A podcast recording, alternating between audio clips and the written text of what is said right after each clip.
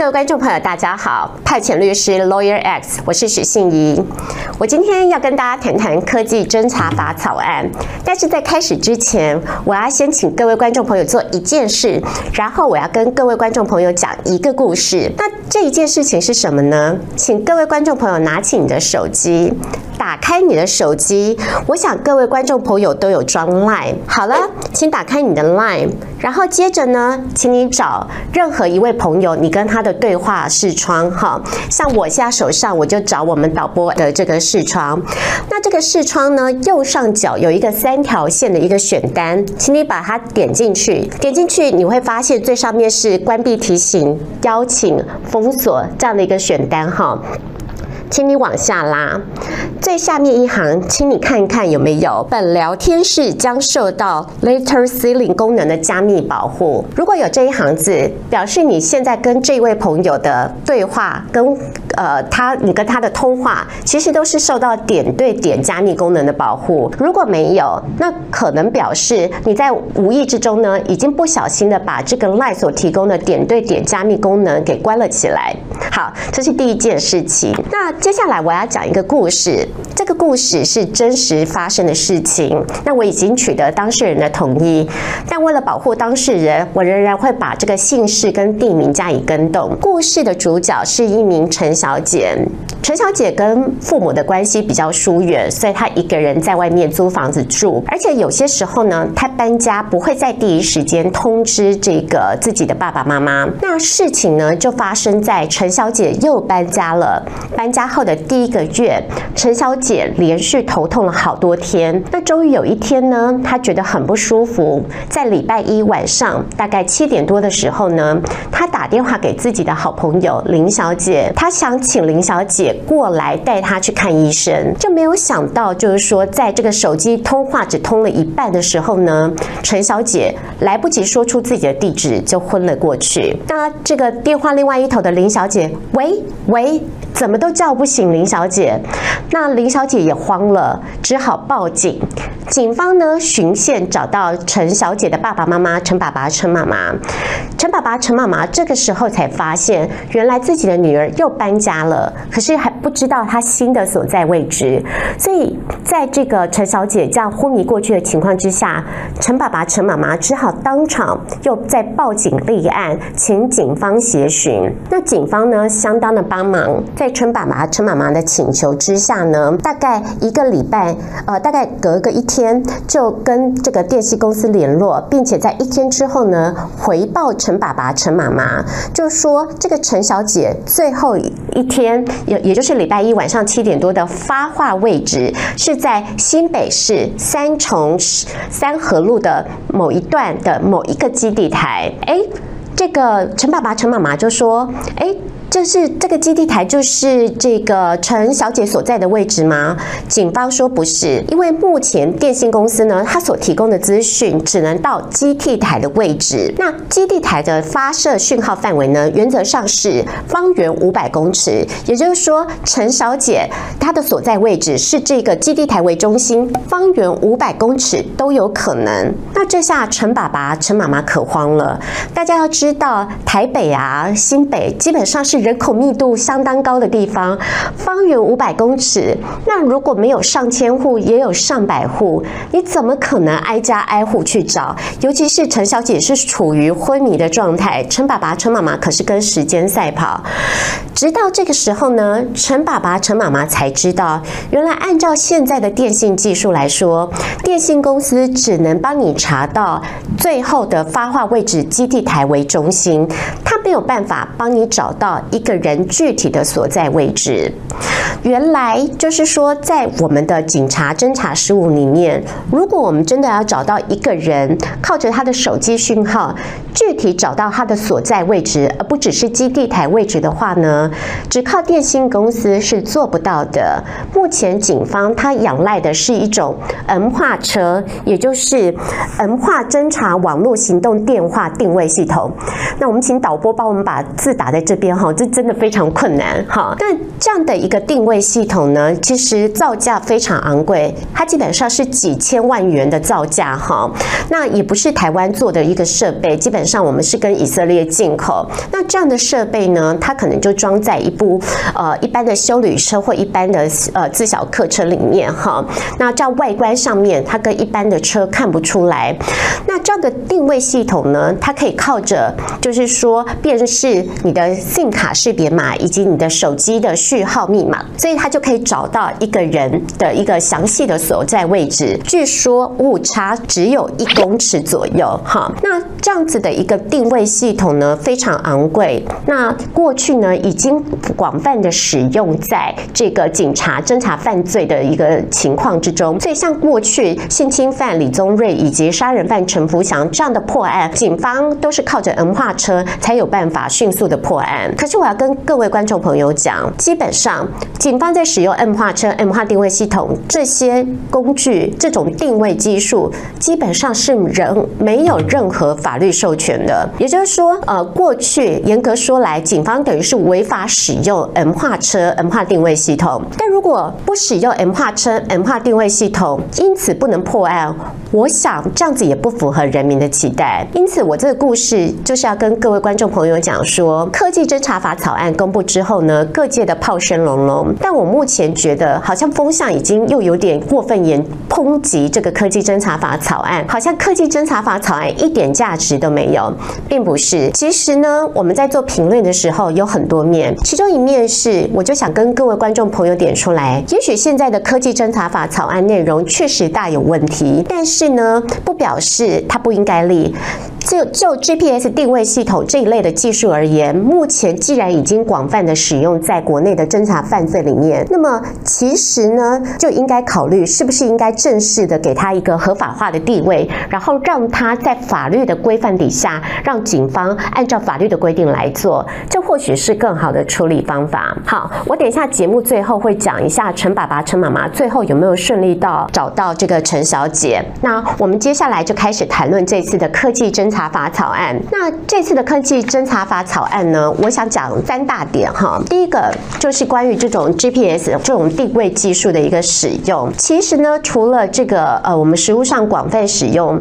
这次的科技侦查法草案会针对这个问题加以处理，可能也跟二零一七年一则新闻有关哈。如果各位观众朋友上 Google 去搜寻，其实大概就可以看到，就说二零一七年呢，海巡署士官长王玉阳先生呢。他为了要查缉私烟，因此在被告的货车上面装置了 GPS 追踪定位系统，结果被控告妨害秘密罪。那最终呢，被判刑拘役五十天，缓刑两年。那最高法院在驳回王玉阳士官长的这个判决里面有写到，就是说车辆的位置。跟车辆的移动的讯息，这些都是私密的资讯，都应该是人的隐私权保护的范围。那因此呢，如果你要用 GPS 定位系统去取得这样的资讯，必须要有法律的授权。那在没有法律授权的之情况之下呢，这个王玉阳士官长擅自的装置这个 GPS 定位系统，当然就构成了妨害秘密罪。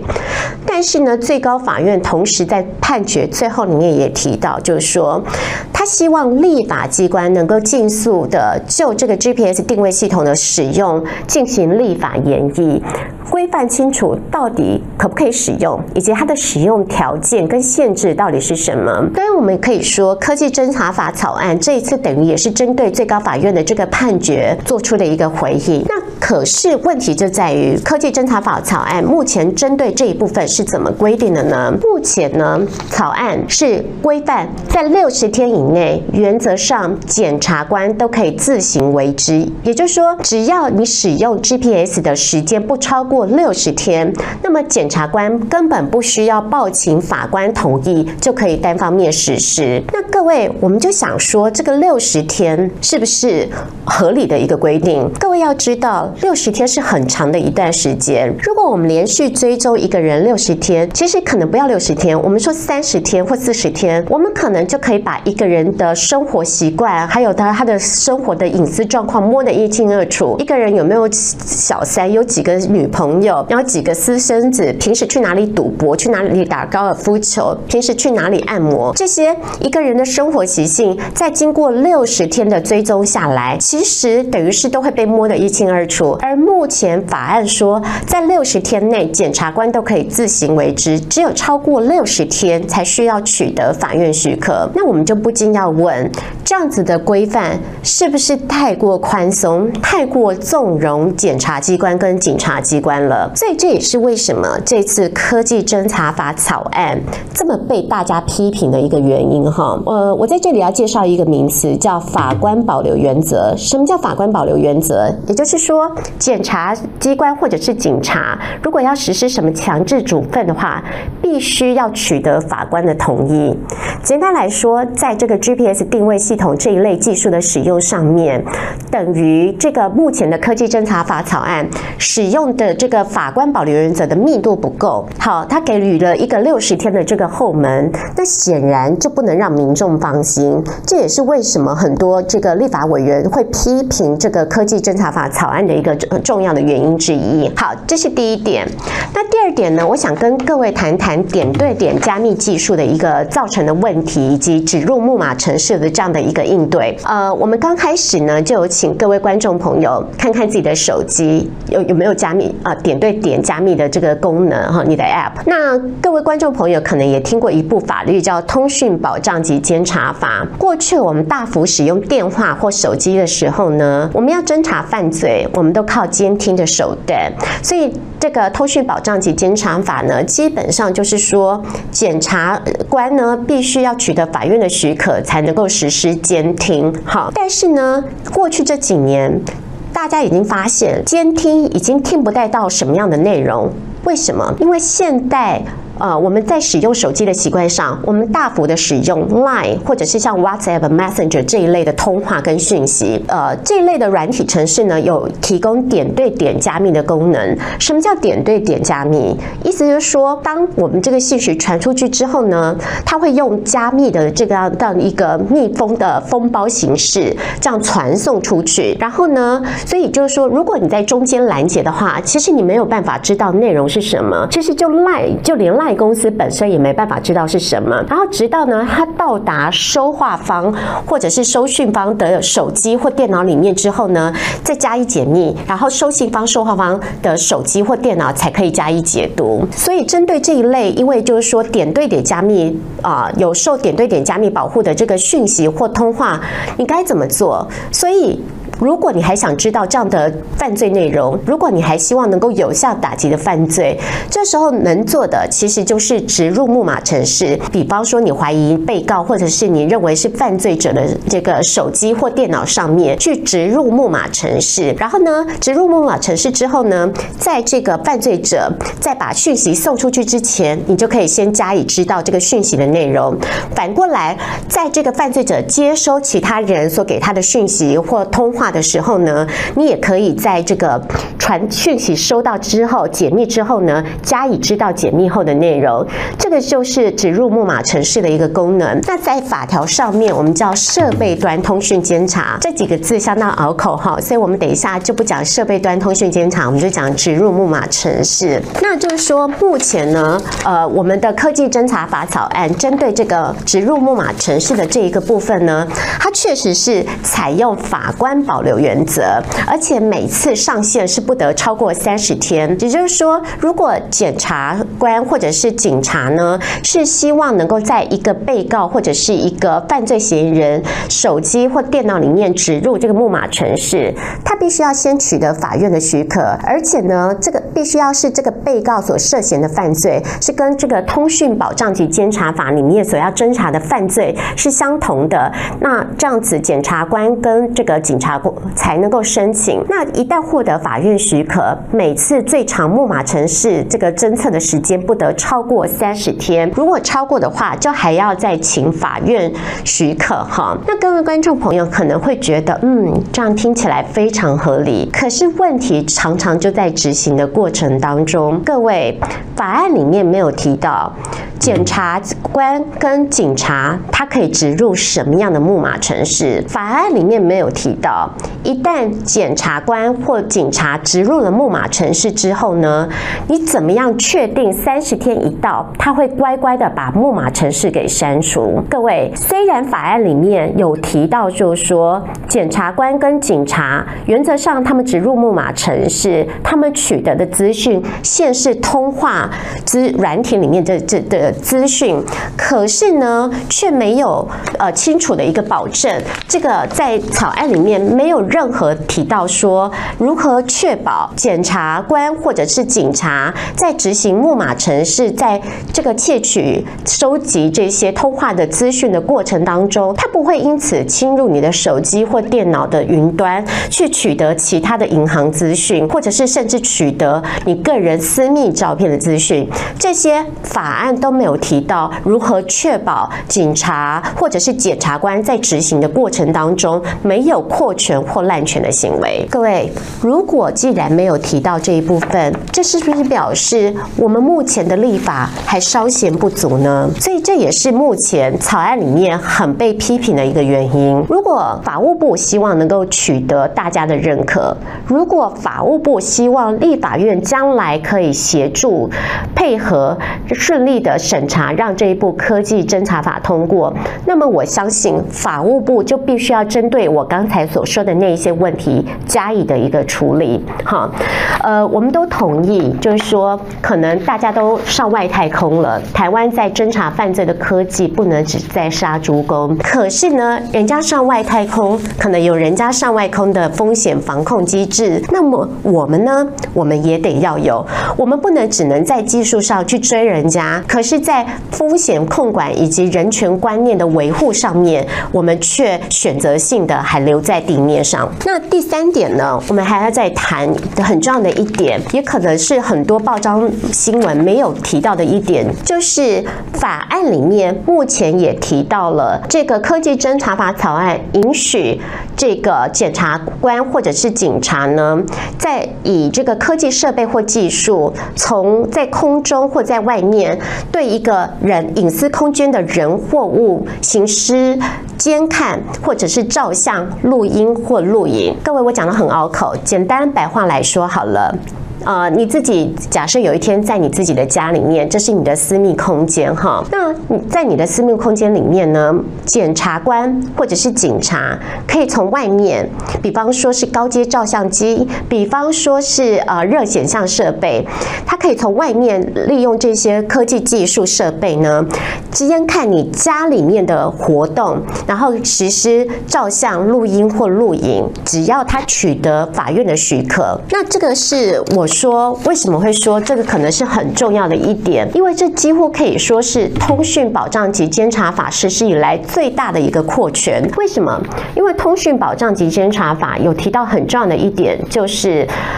禁止检察官跟警察在一个人的私密空间里面装置窃听器材。好，通讯保障及监察法只允许这个检察官在法院许可之下去电信机房里面挂器材，然后实施监听。他不允许你装置在一个人的家里面装置窃听器材。可是目前我讲的科技侦查法草案显然是打破了这一项的规定，哈，所以这可以说。是自科呃这个通讯保障及监察法实施以来最大的一个扩权。那这个呃基本上呃，我想显然大家就会认为，就是说这个显然也是有没有必要是也需要去讨论的。因为你在你自己家的私密空间，你的所作所为应该都是要受到你自己隐私权保障的。凭什么今天检察官可以以检侦查犯罪为名，就直接从外面这样子去实施照相、录影或录音呢？我想这个显然是没有多少人可以接受的。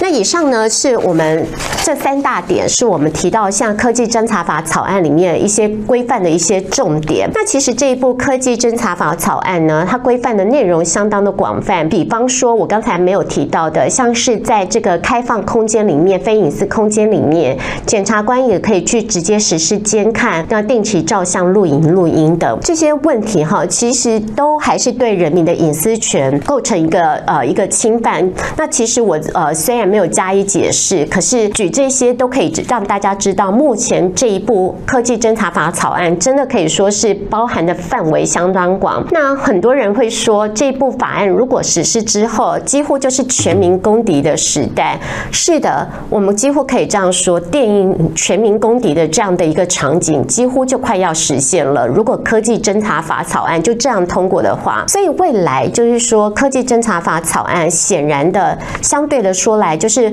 我们法务部必须要针对目前各方的一个评论跟批评，加以谨慎的回应，并且修改草案。而未来这个立法院在审核科技侦查法的时候呢，也必须这更加的仔细去为人民把关。那最后呢，我还是回到呃这个一开始我们讲的故事哈，故事里面讲的这个陈爸爸、陈妈妈啊，最后靠着愚公移山的精神，还是找到了陈小姐，只不过找到了时间呢是呃这个陈小姐昏过去之后的三天。好，所以他们找到陈小姐的时候呢，陈小姐昏迷了三天，他们紧急送医，才发现原来陈小姐当天是脑出血，所以后来就是陈小姐紧急的实施开颅手术，然后并且就是说开启他后续慢慢的复健长路哈。那我举这个故事，然后在最后讲到这个故事的结尾，其实也只是再度的跟大家说，虽然我们这个节目呃刚才也对这个科技侦查法草案批评了非常多哈，但这个目的